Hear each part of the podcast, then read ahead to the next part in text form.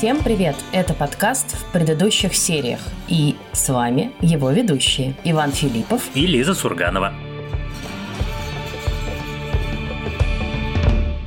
Сегодня мы обсуждаем сериал, который называется «Минкс» или по-русски «Кокетка». Замечательная история про ху и феминизм. Ваня долго ждал этой фразы, которую вы не услышите целиком, потому что ее, конечно же, пришлось запикать. Вот эти заготовочки домашние пошли, соленья, варенье и прочее. Итак, сериал «Кокетка». Если вы вдруг его еще не успели посмотреть, это очень остроумная история про молодую девушку, убежденную феминистку, которая в 70-х годах в городе-герое Лос-Анджелесе мечтает издавать журнал, который называется «Пробуждение матриархата». Но по неизвестным науке причинам почему-то все издатели дают ей отворот-поворот, никто не хочет издавать важный журнал, всем хочется зарабатывать презренные бумажки и, значит, не хочется делать важное дело. И единственный человек, который соглашается издать ее журнал, это порнограф, которого зовут Даг, у которого есть небольшое издательство порнографических журналов, которое называется Bottom Dollar. Ну, как небольшое? Довольно большое. Нет, ну, слушай, ну, как бы он на фоне Пентхауса, Хастлера и Плейбоя, он типа небольшой, но преуспевающий.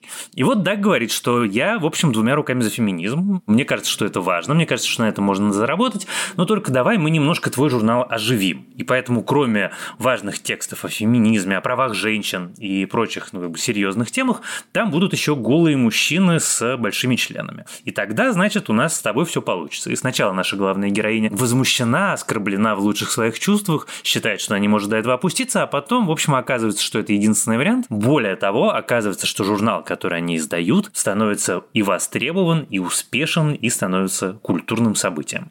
Вот, собственно, про это первый сезон. Если вы вдруг еще не посмотрели сериал, то мы будем с Лизой обсуждать его со спойлерами. Здесь они, наверное, не такие как бы ужасные, зубастые, как бывает, но все равно, наверное, было бы правильно посмотреть все-таки предварительно сериал. Минкс доступен на платформе HBO Max, которая теперь называется просто Max. Все верно. Вообще, я на этот сериал наткнулась практически случайно, просто выбирая, что посмотреть. Меня зацепило его описание и выяснила, что вообще-то он идет уже второй год, уже вышел в этом году второй сезон, и, в общем, он довольно популярный. И мы с тобой его как-то совершенно прошляпили в свое время. И я начала смотреть и как-то сразу очень втянулась, потому что мне кажется, что самое главное его качество, на самом деле, то, что он ужасно остроумно придуман. Сразу такой как бы цепляющий конфликт, да, героини очень правильный, очень умный, очень начитанный и такого как бы приземленного чувака, который думает о деньгах, о самых как бы низменных способах их заработать. И это идеальная иллюстрация драматургического конфликта. И, конечно же, они сначала не ладят друг с другом, а потом находят общий язык и дополняют друг друга ровно своими противоположными чертами и крайностями. Ну да, собственно, я читал, когда интервью авторки, которая придумала этот замечательный сериал, Эллен Рапопорт,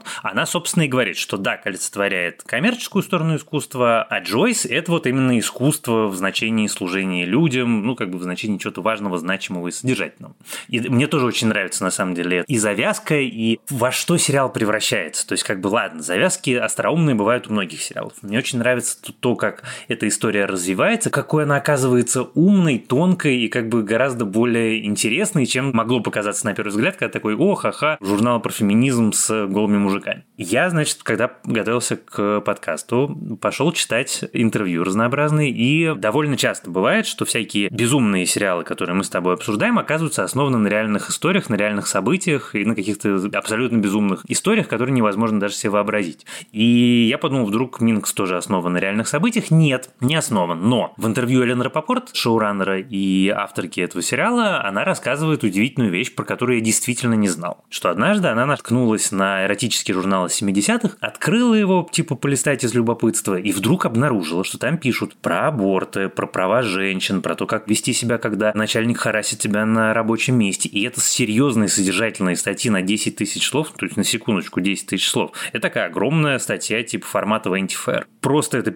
перемежается какими-то очень откровенными фотографиями. Действительно, периодически мужчин, там как в этом журнале САК. И что вот этот вот момент, когда порнография и феминизм неожиданно оказались союзниками, неожиданно оказались как бы впряжены в одну упряжку, это реальный кусок человеческой истории, потому что, ну как бы вот на заре, когда феминизм из э, течения для узкого круга просвещенных начинал потихонечку превращаться в мейнстрим и пытался повлиять на жизнь обычных женщин, живущих в Соединенных Штатах, действительно, они в какой-то момент оказались союзниками с э, издателями порно и эротических журналов, потому что, и это как бы мысль, к которой приходит Джойс, эротические журналы и эротические рассказы, и, в принципе, разговоры о сексе – это часть разговора о сексуальности, часть сексуальной революции, как бы неотъемлемой частью, которой является и феминизм. Когда ты разговариваешь про права женщин, то разговор про женское тело и про секс, и про то, как женщина этим телом распоряжается самым разнообразным образом, не могут не быть частью этого. На самом деле, она же приходит к этому мысли благодаря Дагу, и он тот человек, который ей объясняет, что вообще-то, если ты хочешь бороться за права женщин, то что же ты им отказываешь в праве, да, получать удовольствие от порнографии, потому что она сначала, в принципе, не уверена, что это кому-то нужно, да, типа это только мужикам нужно смотреть на голых женщин.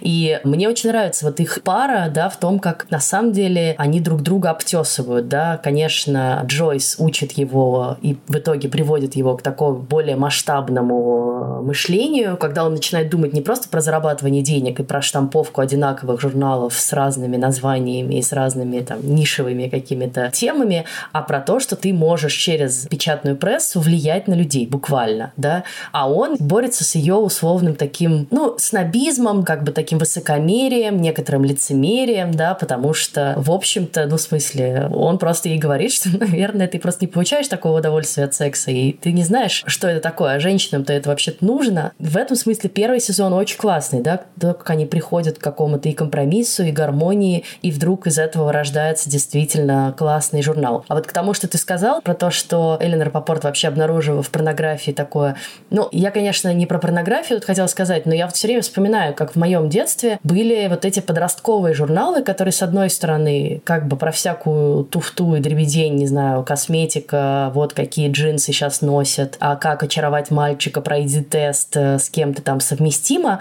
и при этом во всех этих журналах, ну или в большинстве из них, были какие-то все время важные серьезные статьи, которые, в общем, помогали осознать себя в этом тяжелом мире. В том числе были какие-то статьи сексуального просвещения или, не знаю, статьи там про домашнее насилие. Это были вещи, о которых никто с тобой не говорил. И, наверное, у меня было тоже такое ощущение, что это вот одно из немногих окошек в тот мир, таких собеседников, да, которые тебе нужны в этот момент. И поэтому я могу понять немножко, да, что чувствовали те те женщины, которые в 70-х открывали такие журналы. Мне знаешь, что хотелось добавить? Во-первых, конечно, момент, когда Дак убеждает ее в том, что их дело правое и победа будет за ними, когда он ей говорит, что, ну, слушай, ты можешь сейчас посмотреть на голую женщину в 12 изданиях, просто вот не сходя с этого места. В радиусе 100 метров все это продается, а на голого мужика ты где посмотришь? Типа, вот если ты за равноправие, то вот оно равноправие. Feminism, making shit fair and equal for the chicks. So tell me this, how is it fair and equal that a guy has 12 places to go to see a pair of titties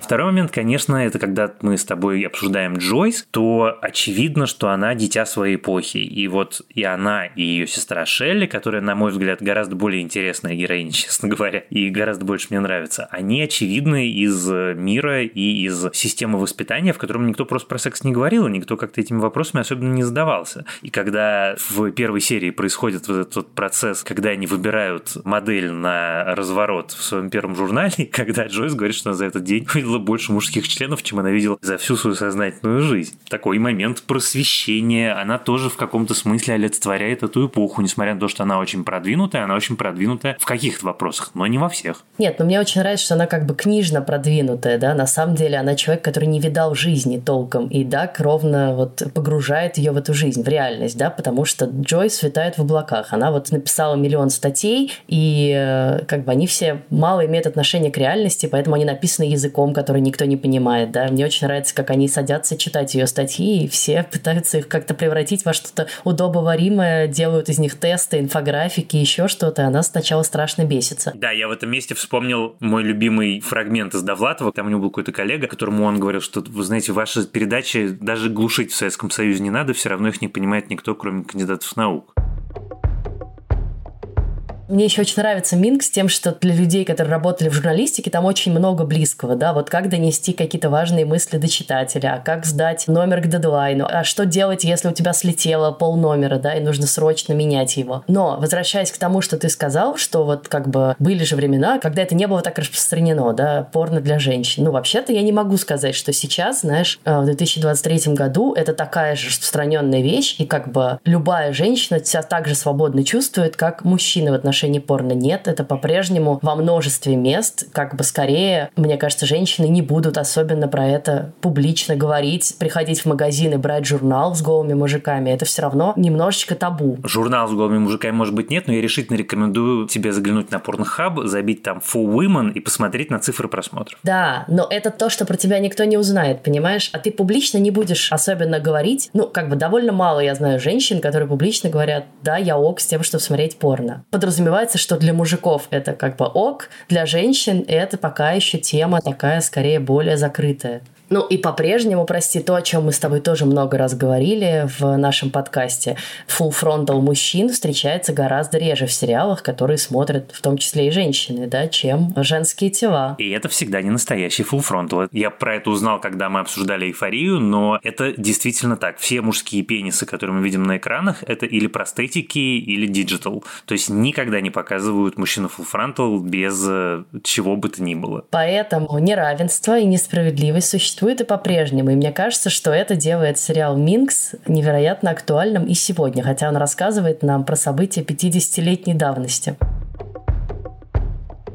Собственно, в этом сериале у меня любимый – это второстепенные герои. Мне умеренно симпатичен Даг, скорее не потому, что он хороший, как бы интересный мне персонаж, а потому что это ужасно обаятельный актер, которого я очень люблю по сериалу «Новенькая» Джейк Джонсон. Но мне страшно нравится весь вот как бы комплект второстепенных персонажей. И Бэмби, и этот фотограф невероятно обаятельный Ричи, и сестра Джойс, которую зовут Шейли, у которой самая интересная арка, и как бы вот она действительно интересная героиня. И тем более Тина, очень интересная героиня, с очень интересной аркой, с правильной жизненной траекторией. Мне ужасно понравилась сцена во втором сезоне. Второй сезон мне понравился гораздо меньше, но вот как бы вот та самая сцена, где Дак устраивает Тини сцену у фонтана, и они, значит, выясняют отношения, и Дак говорит, ты что, ты променяла меня на работу или на карьеру? Она говорит, нет, ты не понимаешь, я променяла тебя на себя. Teens, the, the bones of what we built are gone without even a fucking funeral.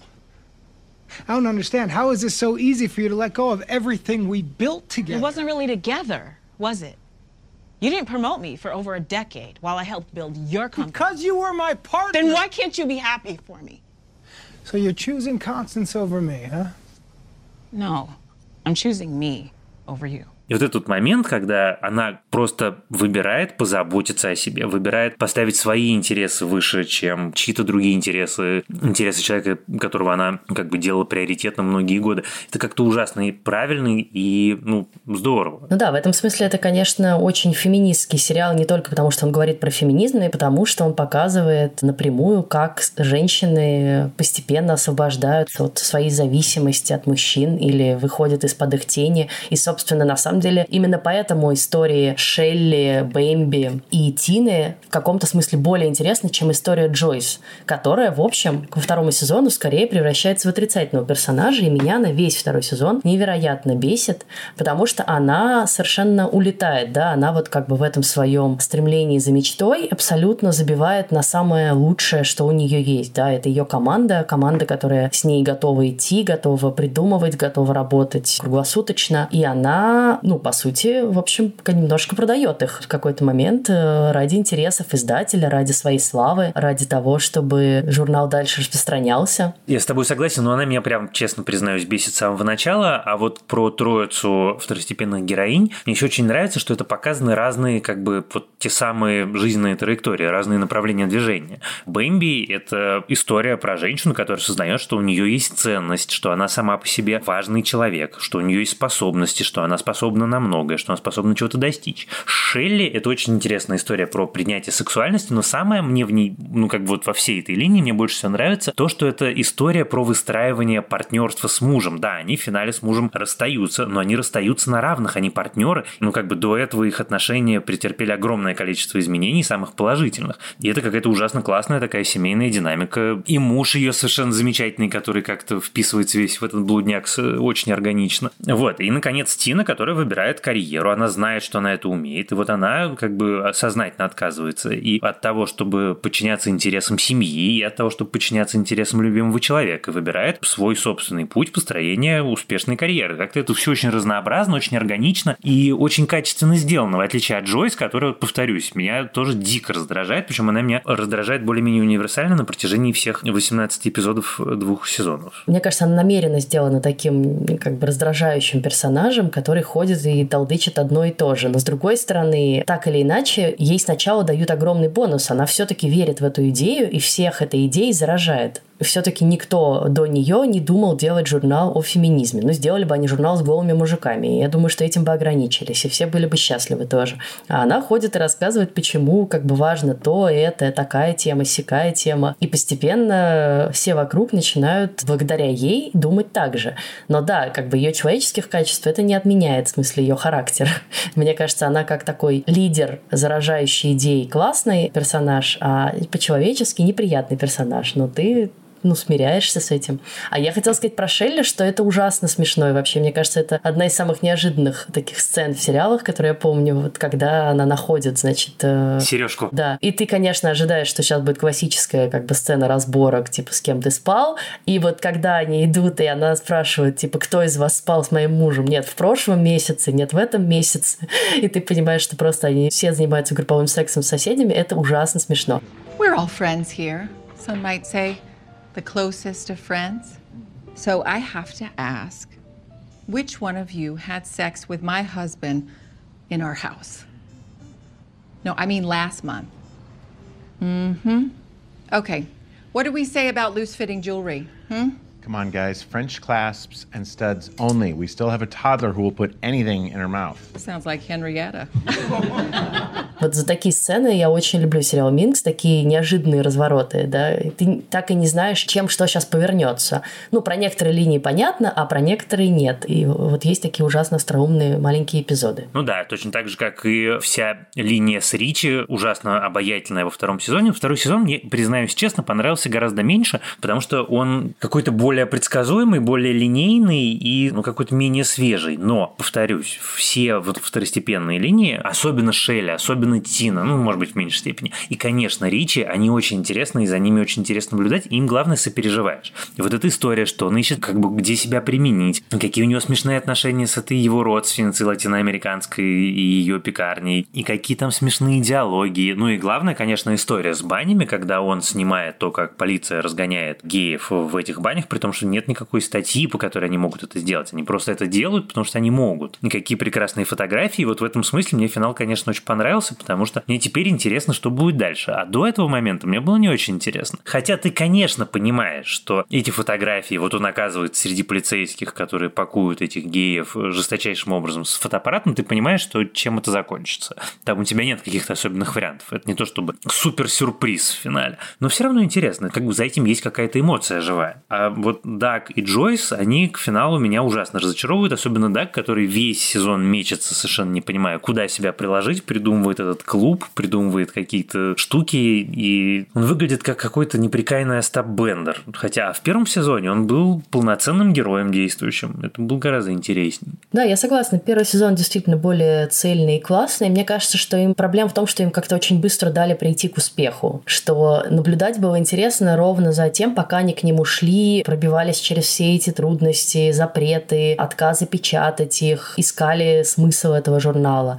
И как-то второй сезон такой хоп-хоп-хоп, уже как бы мировая известность, уже выпускаем в 10 странах. Ну, от этого ощущения некоторой скомканности, да, и от этого ощущения, как раз, мне кажется, потерянности и зрителя, и персонажей, потому что как будто ты перескочил какие-то важные главы, и ты не очень, ну, как бы еще и веришь в это, на самом деле, в такой стремительный успех. Ну, слушай, всегда интереснее смотреть за теми, кто пытается добиться успеха, тем за теми, кто кто добился успеха. В конце концов, сериал Succession, он такой как бы, в общем, один в своем роде, и то там внутри все равно люди воюют за успех, хотя, казалось бы, они уже успешны. Ну да, просто на самом деле первый сезон это такая производственная драма, да, про то, как собрать команду, сделать какой-то продукт, который не летит сначала, сделать так, чтобы он полетел, да, пройти через, опять же, все трудности. И за этим всегда интересно наблюдать. А второй сезон это уже, ну давайте сейчас им вот этого еще добавим, потом вот этого. И здесь у них все хорошо, и здесь будет все хорошо. Ну, действительно, спасает, наверное, его только финал, в котором они все осознают, что то, как бы, зачем они погнались за славой и деньгами, оно как-то их привело совсем не к тому качественному уровню, у которого они добивались сначала. И вот это важная, конечно, мысль, ну, не новая совершенно, да, что ты вот в этих компромиссах, и Джойс мы видим, да, как весь сезон идет на какие-то компромиссы, предает себя, предает команду, предает сестру, и потом все-таки от них отказывается, да. Вот довольно простая, конечно, история, но в целом важная все равно, что тебе важно помнить о том, чего ты хотел делать, а не что от тебя хотят там читатели, не знаю, издатель, закупщики, инвесторы и прочие. И только если ты верен как бы своей идее, своему видению и веришь своей команде, которая тоже способствовала появлению такого уникальной вещи, то тогда все и получается. Мне во втором сезоне понравилось то, что они продолжают вот эту тему из реальной жизни, из реальной истории, из истории сексуальной революции, что как бы вот феминизм, вот женщина и женское отношение к сексу и к сексуальности, а следующим шагом там действительно это был часть и элемент сексуальной революции, это то, что вместе с женщинами, феминистками встают представители ЛГБТ, которые тоже говорят о том, что вот мы тоже хотим, чтобы нас видели, мы хотим, чтобы наши права уважали. Это тоже очень важно, и, собственно, в этом смысле финал с Ричи и всей историей, с тем, что будет в их новом номере,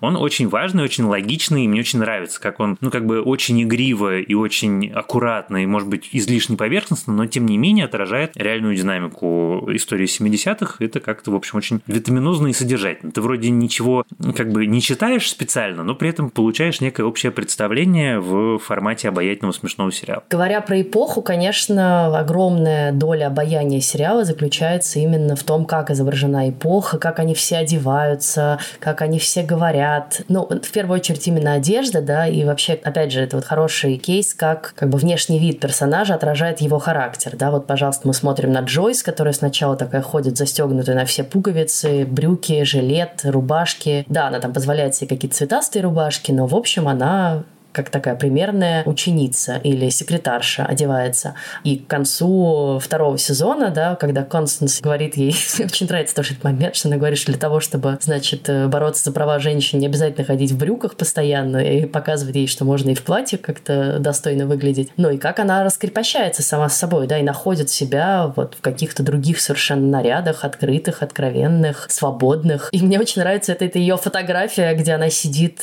которую она называет, что я здесь какой какой-то, значит, этот голый диктатор. Очень действительно похоже, да, и очень показательно тоже. Я напоминаю, что рекомендации нам можно оставлять через наш аудиобот, собака КП аудиобот. И здесь мы принимаем рекомендации в аудиоформате о том, что посмотреть на кинопоиске из существующих там сериалов. Вот сегодня наш слушатель по имени Рамис советует китайский сериал про временную петлю. Сериал называется «Начало», и он доступен на кинопоиске. Привет, подкаст в предыдущих сериях. Я хотел бы порекомендовать китайский сериал «Начало», который я недавно посмотрел. Меня интересует э, тематика временных петель и путешествия во времени. Наверное, я посмотрел уже достаточно много из того, что предлагает нам западный кинематограф на эту тему. И поэтому мне было интересно посмотреть, как эта тема раскрывается на Востоке. Сюжет э, этого сериала очень сильно, как ни странно, напоминает фильм «Исходный код» с Джейком Джилленхолом, а также из более нового вспоминаются жизни матрешки с Наташей Леони. По-настоящему искушенному зрителю сложно будет будет найти что-то принципиально новое в этом сериале, но, на удивление, сериал сделан интересно и целостно, и, что не менее важно, персонажи хорошо раскрыты, им начинаешь э, сочувствовать и сопереживать. Присылайте, пожалуйста, ваши рекомендации о том, что можно посмотреть на Кинопоиске в наш чат-бот, который называется «Собака КП Аудиобот». У меня был вопрос один, но он фундаментальный. Это как бы вероятно связано с тем, что я смотрю на эту историю по другую сторону баррикад, и мне какие-то технические нюансы не ясны. Но все-таки вот вся концепция журнала Минкс выстроена на том, что это пенисы, которые находятся не в состоянии возбуждения. Но разве вот этот вот элемент, вот именно просто как бы в таком небоевом состоянии, он привлекателен? Мне казалось всегда, что интересно как бы другое агрегатное состояние. Я собирался у тебя как раз спросить, потому что меня этот вопрос занимал с первого момента. Я это использую пятую поправку Конституции и отказываюсь отвечать на этот вопрос.